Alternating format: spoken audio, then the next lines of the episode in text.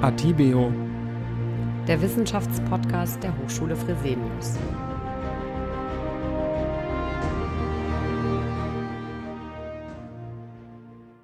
Ja, herzlich willkommen, liebe Zuhörerinnen und Zuhörer, zu einer weiteren Folge von Atibio, dem Wissenschaftspodcast der Hochschule Fresenius.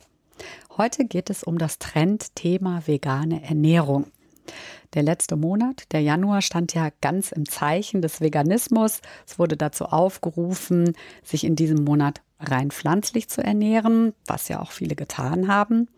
Und dennoch ähm, ist vegane Ernährung auch ein umstrittenes Thema. Es gibt Kritiker, die sagen, dass Veganismus mit Verzicht und auch mit Mangel gleichzusetzen sei.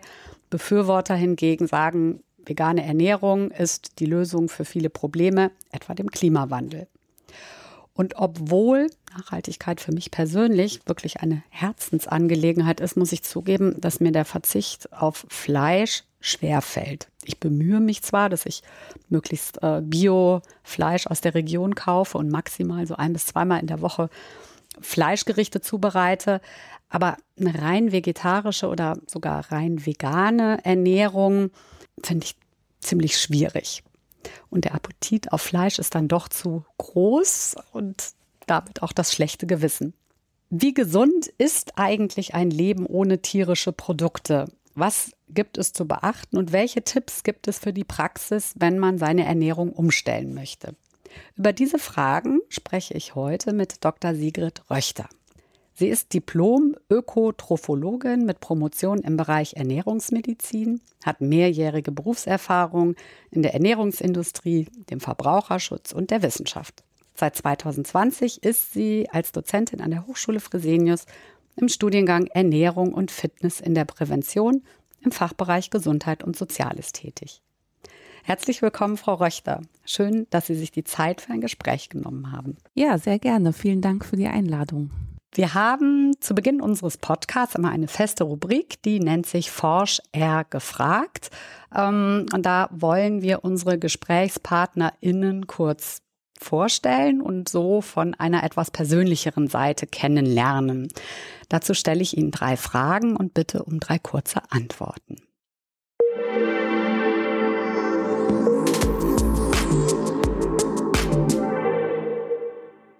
Ihre erste Frage lautet, ernähren Sie sich vegan? Nein, also ich versuche schon, mich so pflanzenbasiert zu ernähren, also viel Gemüse, Vollkornprodukte oder auch Hülsenfrüchte. Fleisch esse ich eher selten, aber so auf Käse oder Joghurt zu verzichten, das würde mir schon sehr schwer fallen. Und haben Sie ein veganes Lieblingsgericht? Ein Lieblingsgericht nicht, aber ich kann schon so sagen, dass ich die ähm, italienische Küche sehr gerne mag. So gegrilltes Gemüse oder Bruschetta mit einem guten Olivenöl. Ähm, eine leckere Pasta auch mal gerne, auch mit Parmesankäse. Das esse ich schon sehr gerne. Mhm. Und würden Sie eine vegane Ernährung, also nicht vegetarisch, sondern vegane Ernährung empfehlen? Empfehlen ähm, tue ich immer gerne pflanzenbasierte Ernährung mit Obst, Gemüse, Hülsenfrüchten, Getreideprodukten. Wenn sich jemand dazu entscheidet, vegan zu ernähren, dann gebe ich da auch gerne wertvolle Tipps, ähm, kann bei der Auswahl der Lebensmittel helfen oder bei Zusammenstellung des Speiseplans unterstützen. Ja, vielen Dank schon mal für die Beantwortung dieser Fragen. Und dann gehen wir jetzt auch direkt über ins Thema. Ich würde ähm, gerne äh, ein bisschen zurückgehen und zwar einen Blick in die Geschichte der menschlichen Ernährung werfen. Ähm, war der Homo sapiens eigentlich schon immer ein Fleischfresser und wann ähm, ist diese Bewegung äh, des Veganismus oder auch des äh, Vegetarismus überhaupt aufgetreten? Also ähm, wann gab es den ersten Vegetarier? Kann man das sagen? Und wer war das? Können Sie uns da so ein bisschen in die in eine Historie einführen? Wann fing das alles an? Ja, ich würde sogar gerne noch einen Schritt weiter mhm. zurückgehen. Unsere frühesten Vorfahren ernährten sich überwiegend von Pflanzen und auch von Insekten. Und das finde ich so ganz interessant, weil heutzutage ja auch das Thema mhm. Insekten wieder so ganz ähm, aktuell ist. Ähm, wenn man dann weitergeht zur Gattung der Homo vor circa zwei Millionen Jahren, da ähm, spielte dann so die Jagd und der Fischfang eine zunehmende Rolle. Und wenn wir jetzt beim Homo sapiens ähm, einmal in diese Zeitspanne schauen, der Homo sapiens ist letztendlich ein Allesfresser. Also anatomisch-physiologisch ähm, gesehen ist der Homo sapiens in der Lage, sowohl pflanzliche Nahrung als auch ähm, tierische Nahrung zu verzehren, zu verdauen und zu verstoffwechseln.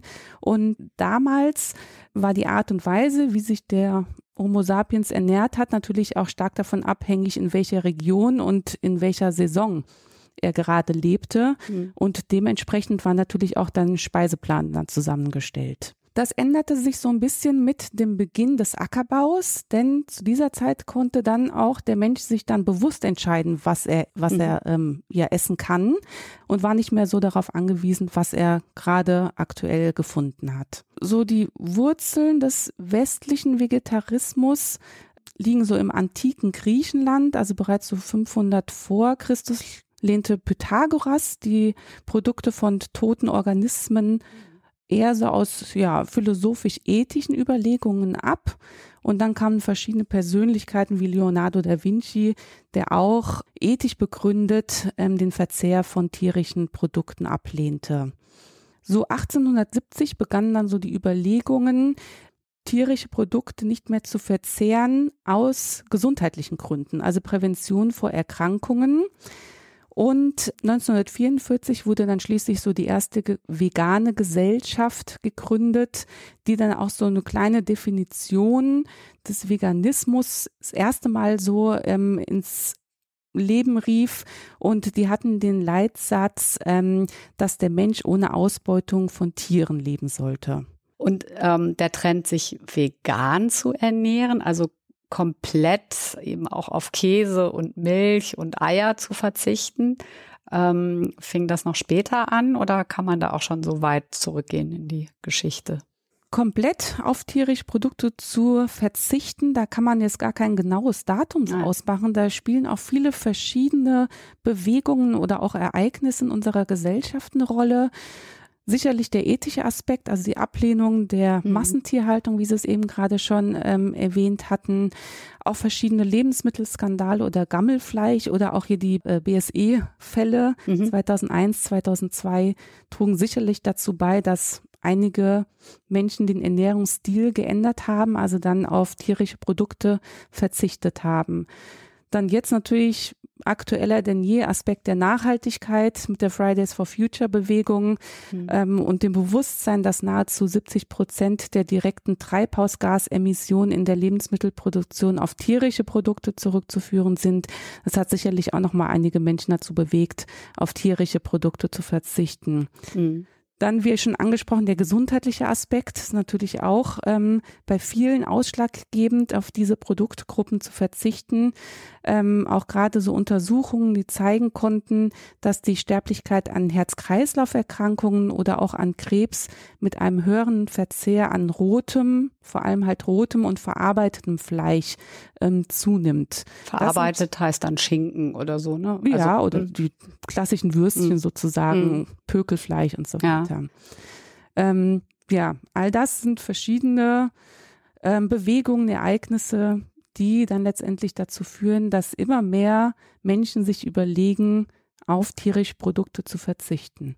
Liegt das denn dann an der Masse des Fleisches? Also wenn man jetzt sagt, man isst trotzdem gerne im Sommer in der Grillsaison ein ähm, Grillwürstchen, ist das das dann, dann schon ausschlaggebend? Wahrscheinlich nicht. Wie bei allem ist es irgendwie das Maß, äh, äh, was eine Rolle spielt. Ne? Also wie viel Fleisch man dann verzehrt, also verarbeitetes Fleisch oder Genau. Also da macht die äh, Menge auf jeden Fall den Hauptfaktor aus. Und wenn man sich im Sommer mal ein Würstchen vom Grill gönnt oder auch den Schluck Milch in seinen Kaffee am Morgen, dann ist das ähm, nicht das Ausschlaggebende letztendlich, aber natürlich überall, wo man was reduzieren kann, ähm, ist es natürlich schon ein Gewinn. Mhm.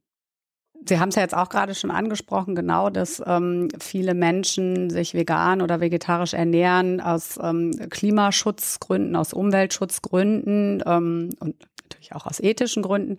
Ähm, und dennoch ist es so, dass äh, jeder Deutsche einen durchschnittlichen Fleischverzehr von über einem Kilogramm pro Woche hat. Also das sind dann 60 Kilogramm Fleischkonsum und 89 Kilogramm Fleischverbrauch pro Kopf pro Jahr. Und das alleine in Deutschland. Das zeigt ja so ein bisschen, dass ähm, es schwierig zu sein scheint, auf Fleisch zu verzichten, wie ähm, mir das ja auch schwer fällt. Und ähm, eine vegane Küche ist ja für LiebhaberInnen von Fisch oder Käse ähm, äh, fast kaum denkbar. Wieso fällt es vielen Menschen so schwer, ihre Ernährung umzustellen? Ist es reine Gewohnheit? Ja, also Ernährungsverhalten wird halt schon in der Kindheit geprägt und auch im Erwachsenenalter stark von Emotionen und äußeren Einflüssen geleitet. Und wenn man dann am Wochenende ins Stadion geht und der Halbzeitspause sich dann die Currywurst holt, dann gehört das einfach dazu. Und ähm, das ist Gewohnheit. Oder morgens beim Frühstück sich eine Scheibe Salami aufs Brötchen zu legen. Mhm. Das ist Gewohnheit. Und da ist es wichtig, sich diese Gewohnheiten, Verknüpfungen erstmal bewusst zu machen, diese zu erkennen und dann Ziele zu formulieren und diese Ziele möglichst konkret und realistisch auch zu formulieren. Ähm, zum Beispiel, ich möchte auf Wurstwaren verzichten oder esse nur noch zweimal in der Woche zum Mittagessen eine fleischhaltige Mahlzeit. Mhm. Das wären so Ziele, die konkret sind, vielleicht auch realistisch für den einen oder anderen, die man dann auch versuchen kann zu verfolgen und dafür dann möglichst die nächsten Schritte sich überlegen, welche Strategien kann ich verwenden, um mein Ziel dann zu erreichen. Mhm. Und ähm, das Schwierige ist natürlich dann das Ernährungsverhalten auch nachhaltig zu ändern. Das heißt nicht nur über drei, vier Wochen, das schafft man meistens noch, aber zu versuchen, nachhaltig, also langfristig die Ernährungsmuster zu ändern. Und das erfordert halt auch immer wieder ähm, Selbstkontrolle. Immer wieder das mhm. Ziel vor Augen halten, sich bewusst machen, warum möchte ich das machen, welche Strategien hatte ich mir überlegt und irgendwann gelingt es einem dann schließlich auch, dass das dann automatisch umgesetzt wird, mhm. automatisiert wird und dann schließlich das Ernährungsverhalten geändert ist. Das ist wahrscheinlich dann auch sogar, dass der Geschmack sich verändert. Also ich stelle das zum Beispiel gerade fest, weil ich einen hohen Cholesterinspiegel habe. Allerdings auch der gute Wert ist auch hoch, aber ähm, dennoch obwohl ich eigentlich äh, ja schon mehr als eine Käseliebhaberin war, ähm, habe ich jetzt seit ja tatsächlich seit ein paar Monaten verzichte ich ähm, auf Käse. Ich bin ja jetzt nicht ganz so dogmatisch. Also wenn wir ein äh, Kartoffelgratin machen, esse ich natürlich den geschmolzenen Käse auf dem Gratin. Aber halt dieses tägliche morgens beim Frühstücken auf dem Butterbrot oder dann äh, abends auf dem Brot Käse und ähm, ich hätte mir gar nicht vorstellen können, dass ich jemals auf Käse verzichten könnte. Und jetzt schmeckt er mir gar nicht mehr. Also ich habe dann zwischendurch, wenn nichts anderes, kein anderer Belag da war, ähm, äh, dann doch mal wieder Käse genommen und dachte, das, hat, schmeckt gar nicht mehr so gut wie früher. Und früher hätte ich mir gar nicht vorstellen können, dass man Brot überhaupt ohne Käse essen kann. Also wahrscheinlich hat genau. das dann auch was mit den Geschmacksknospen genau. zu tun, oder? Ja, mhm. genau. Geschmack kann sich auch verändern und vor allem halt auch die Gewohnheit. Wie ist das denn bei Kindern? Ähm, meine Tochter ist eine Liebhaberin von allen süßen Sachen. Äh, wir haben natürlich immer wieder versucht, sie, also, oder versuchen ihr so wenig wie möglich äh, Süßigkeiten oder zuckerhaltige Produkte zu geben. Ähm, aber irgendwie so richtig funktioniert das nicht. Ähm, was kann man denn da tun? Also, weil Sie ja gerade sagten, na ja, also Ernährungsgewohnheiten, äh, das lernt man schon in der Kindheit. Und das hat ja schon fast also Ausmaße einer, einer Zuckersucht. Ähm, ich übertreibe jetzt ein bisschen, aber was, was kann man da tun? So sukzessive peu à peu entwöhnen oder wie, ähm, oder ja. Genau, also süße Lebensmittel bei Kindern ist natürlich ein großes Thema und wenn es ein Patentrezept gäbe, mhm. dann würden sich bestimmt viele Eltern freuen. Mhm. Ähm, letztendlich hängt das natürlich immer vom Kind auch ab, von der Familie, was vorgelebt wird. Ähm, die Eltern sind natürlich dann auch immer Vorbilder. Aber was immer hilft, ist natürlich Alternativen anbieten und mit den Kindern auch reden, denen das auch bewusst machen. Kinder können auch schon relativ früh auch verstehen, was gut für sie ist und was nicht. Mhm. Und ähm, letztendlich kommt es auf die Dosierung drauf an. Mhm. Gegen eine Süßigkeit am Tag, da spricht nichts dagegen.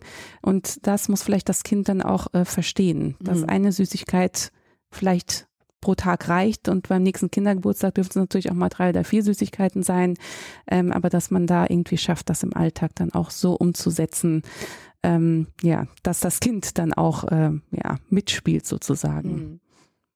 Ja, ist nicht so einfach, aber wir, wir versuchen es weiterhin.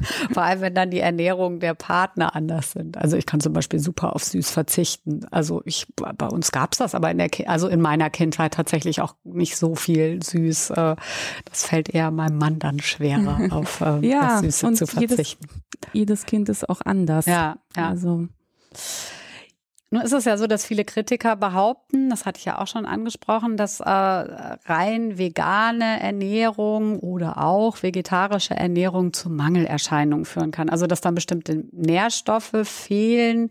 Ähm, hauptsächlich in tierischen Produkten kommen zum Beispiel, kommt zum Beispiel äh, Vitamin B12, glaube ich, vor. Worauf müssen denn insbesondere Veganer, aber auch Vegetarier achten bei ihrer Ernährung? Also müssen die dann Zusatzprodukte äh, einnehmen? Ähm, Nahrungsergänzungsmittel oder ist, ist das gar nicht notwendig?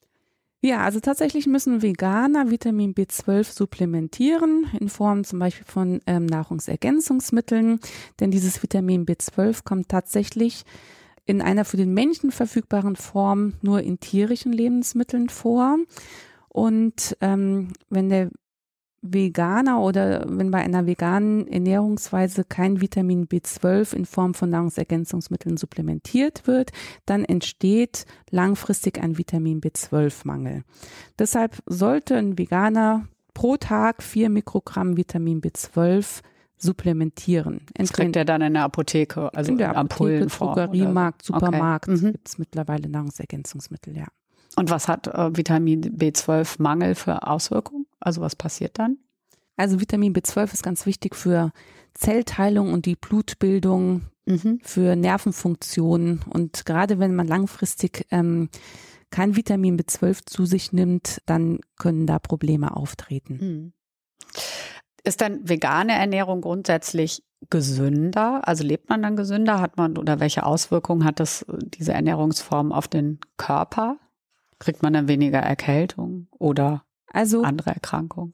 Die vegetarische oder vegane Ernährungsform weist häufiger eine günstigere Zusammensetzung auf, also was jetzt so die Ballaststoffe angeht, sekundäre Pflanzenstoffe, aber auch die vegane oder vegetarische Ernährung kann gesundheitsförderlich oder auch nicht gesundheitsförderlich mhm. sein, je nachdem, welche Lebensmittel letztendlich ausgewählt werden. Mhm. Und auch ein Veganer kann sich ungesund ernähren. Mhm. Deshalb ist es da ganz schwer ähm, zu sagen, die vegane Ernährungsweise ist so sehr viel gesünder als eine Milchkost. Und auch bei der Milchkost gibt es große Unterschiede. Der, der durchschnittliche Bürger hier in Deutschland, die durchschnittliche Milchkost kann man vielleicht dann auch nicht vergleichen mit einer pflanzenbasierten Milchkost, wo man irgendwie nur ein bis zweimal in der Woche Fleisch isst und ähm, Vollkornprodukte verzehrt etc. Mhm. Gibt es denn da so eine so eine Regel? Also es gibt auch diese diese Ernährungspyramiden, ne? oder wo man oder dass man irgendwie sagt, ja man soll ähm, fünf äh, Mal äh, Gemüse oder Obst essen. Ähm, gibt es da irgendwelche Empfehlungen, äh, man sagen kann, man soll so und so viel Vollkornprodukte, so und so viel, also zu viel Obst ist ja, glaube ich, auch nicht gut wegen des Fruchtzuckers. Ne? Da muss man ja vielleicht auch ein bisschen gucken. Und äh, so und so viel Gemüse sollte man essen. Also wie, wie ausgewogen sollte das sein, damit man davon sprechen kann, dass man sich gesund ernährt? Bei Veganern? Oder? Ja. Mh. Bei Veganern ähm, gibt es auch so eine Lebensmittelpyramide, extra für die äh, vegane Ernährungsweise zugeschnitten. Ähm, bei Veganern, genau, also letztendlich auch äh, lautet die Empfehlung, Vollkornprodukte zu essen, Obst und Gemüse zu essen. Äh, bei Veganern auch ganz wichtig sind die Nüsse, weil da halt auch nochmal ähm, wichtige Nährstoffe enthalten sind. Und ähm, Calcium ist auch immer so ein kritischer Nährstoff, weil Calcium halt vor allem in den Milchprodukten zu mhm. finden ist. Ähm, Veganer können da auf kalziumreiche Gemüsesorten zurückgreifen, zum Beispiel Brokkoli oder auch kalziumreiche Mineralwässer ähm, trinken, um da den Kalziumhaushalt ähm, äh, auszugleichen. Ähm, Eisen ist so ein kritischer Nährstoff. Eisen kommt ja mm, vor allem halt Fleisch auch in auch. gut mm. bioverfügbarer Form im Fleisch vor. Und ähm, da ist so ein Tipp, dass man einfach, wenn man eisenhaltige Lebensmittel pflanzliche Lebensmittel verzehrt, wie zum Beispiel rote Obstsorten oder auch Spinat, dann dazu einfach einen Vitamin C reichen Saft zum Beispiel zu trinken, weil das Vitamin ah. C die Bioverfügbarkeit, also die Aufnahme von dem Eisen dann ähm, erhöht. Ah ja, ah, das ist ja gut zu wissen. Also es ist ja ähnlich wie ein bisschen wie bei Möhren. Ne? Man sagt ja auch, wenn man Möhren isst, dass man dann dazu äh, Fett zu sich nehmen soll, ne? damit genau. äh, was nochmal Vitamin B auch, ne? Nee, das, was das Vitamin A. Vitamin A, genau, genau richtig, ja. ja. Mhm. Ähm, jetzt hat ja auch der Lebensmittelmarkt diesen äh, Trend erkannt. Und so gibt es in sämtlichen Supermärkten mittlerweile immer mehr vegane und vegetarische Produkte ähm, und eben auch Fertiggerichte. Ähm, Klar, wir wissen alle, vermutlich wäre es besser, äh, selbst frische Ware zu verarbeiten und zu kochen, vielleicht sogar selbst anzupflanzen oder auf dem Markt äh, zu kaufen. Aber dafür haben ja jetzt nicht alle grundsätzlich genug Zeit, sich Gedanken darüber zu machen, ähm, äh, wie sie ausgewogen äh, äh, vegane äh, Gerichte zu bereiten. Ähm, wie schätzen Sie vegane Produkte aus dem Supermarkt ein? Ist das Augenwischerei? Also ähm, ist dann dafür dann ganz viel Zucker da drin, um es haltbarer oder leckerer zu machen? Oder kann man das gar nicht über einen Kamm scheren? Genau, man kann hm. es gar nicht über einen Kamm scheren. Auch da gibt's wieder ganz gute Produkte und es gibt aber auch tatsächlich Produkte, die sehr fettreich sind oder sehr süß äh, mit Zucker angereichert etc. Ähm, da hilft natürlich der Blick dann einmal hinten aufs Zutatenverzeichnis und ähm, generell konnte gezeigt werden, dass so Bioprodukte besser abschneiden, weil natürlich auch in diesem Bereich gar nicht so viele Zusatzstoffe ähm, erlaubt sind im Vergleich mhm. zu der konventionalen mhm. Ware. Also wenn man auf Zusatzstoff, äh, Zusatzstoffe achten möchte, dann äh, zu Bioprodukten greifen. Ansonsten einmal hinten aufs Zutatenverzeichnis schauen, ja, vielleicht oder auf die Nährwerttabelle, wie viel Zucker oder wie viel Fett denn so enthalten ist. Aber generell ähm, kann man schon sagen, dass diese Ersatzprodukte, also gerade wenn wir jetzt so von Ersatzwürstchen sprechen, eher weniger Fett enthalten als die tierischen Würstchen sozusagen. Genau. Also kann man schon, kann man schon durchaus machen, aber auch da sollte man genau hingucken, ähm, Tabelle, genau, wie viel Fett oder Zucker enthalten sind. Genau. Interessant ist noch der Aspekt bei den ähm, Ersatzprodukten, dass viele von diesen Ersatzprodukten auch angereichert sind mit Vitaminen und Mineralstoffen. Mhm. Also wenn man es vielleicht nicht schafft, ähm, die kritischen Nährstoffe über die herkömmlichen Lebensmittel zuzuführen, dann sind so angereicherte Produkte auch eine sehr gute Alternative für Menschen, die sich vegan ernähren. Mhm. Können Sie denn ähm, für diejenigen, die jetzt äh, zuhören ähm, und die gerne ihre Ernährung umstellen möchten und sich vegan oder auch vegetarisch ernähren wollen, ähm, ein paar Tipps an die Hand geben? Genau. Also sich erstmal bewusst werden, was möchte ich denn? Was ist denn mein Ziel? Warum möchte ich das? Und dann sich die Strategien überlegen, vielleicht dann sich wirklich einmal vorzunehmen, nur noch ein bis zweimal die Woche Fleisch zu essen oder vielleicht mal statt Käse dann einen schönen veganen Brotaufstrich einfach mal ausprobieren. Das sind so die ersten Schritte. Und wenn man sich überlegt, wirklich sich vegan zu ernähren, sich im ersten Schritt einmal gut zu informieren, vielleicht auch zu einer qualifizierten Ernährungsfachkraft gehen und sich da einmal beraten zu lassen. Und wenn man das über einen längeren Zeitraum auch macht, sich vegan zu ernähren, dann die kritischen Nährstoffe auch regelmäßig ärztlich überprüfen zu lassen. Ähm, bei der Lebensmittelauswahl ist noch zu empfehlen, auch mal zu angereicherten Lebensmitteln dann zu greifen, wenn man sich vegan ernährt um einfach sicher zu gehen, dass man alle Vitamine und Mineralstoffe auch zu sich nimmt und generell natürlich nährstoffdichte Lebensmittel zu nehmen, gerne Vollkornprodukte oder auch Nüsse mal über den Salat oder das Gemüse streuen oder ins Müsli rein. Und da ist man dann eigentlich schon auf der sicheren Seite. Mhm. Ja, prima. Vielen lieben Dank. Ähm, ich versuche das auch mal zu Hause einzuführen. Äh, am Ende unseres Podcasts haben die ExpertInnen immer die Möglichkeit, in 30 Sekunden auf eine Frage zu antworten, die ihre Expertise betrifft.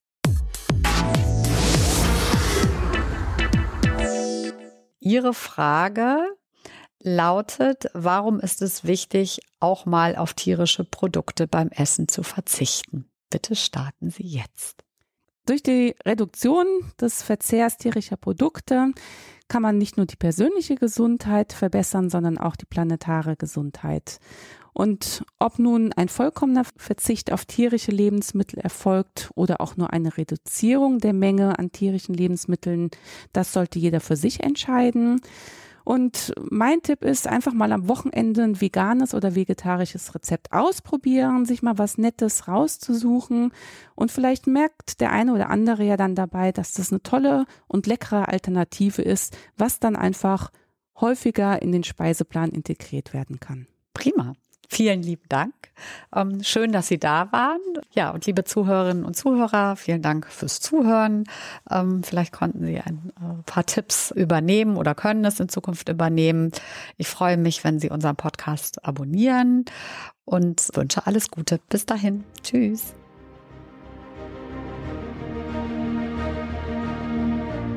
Atibeo.